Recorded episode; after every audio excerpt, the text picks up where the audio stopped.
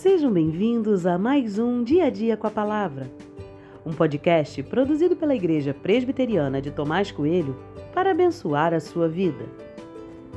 O título de hoje é Instinto de Autopreservação e tem por base o texto de 2 Samuel 12, 12, que diz: Porque você o fez em segredo, mas eu farei isso diante de todo Israel e em plena luz do dia.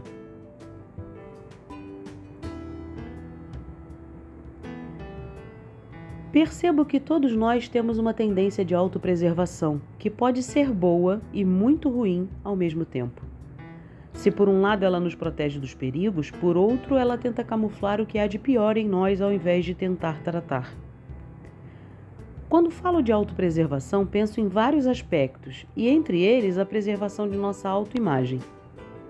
Davi era conhecido como alguém muito especial Homem de valores nobres, sábio, guerreiro valente. Essa era a imagem que todos tinham de Davi. Embora Davi sempre fosse pecador como eu e você, essa era uma face escondida até então. Davi revela seu pecado ao adulterar com Batseba e ao matar Urias, aquele que podia denunciar o seu lado pecaminoso. E o instinto de autopreservação da imagem de bom rei fez com que Davi mantivesse em segredo os seus pecados. A palavra de Deus para Davi foi simples e direta: Eu mostrarei a todos o que há de errado com sua vida. Mas por quê?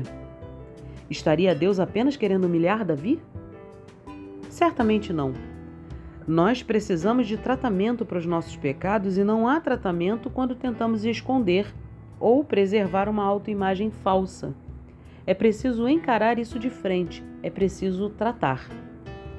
Todos somos pecadores mas em Cristo Jesus somos nova criatura.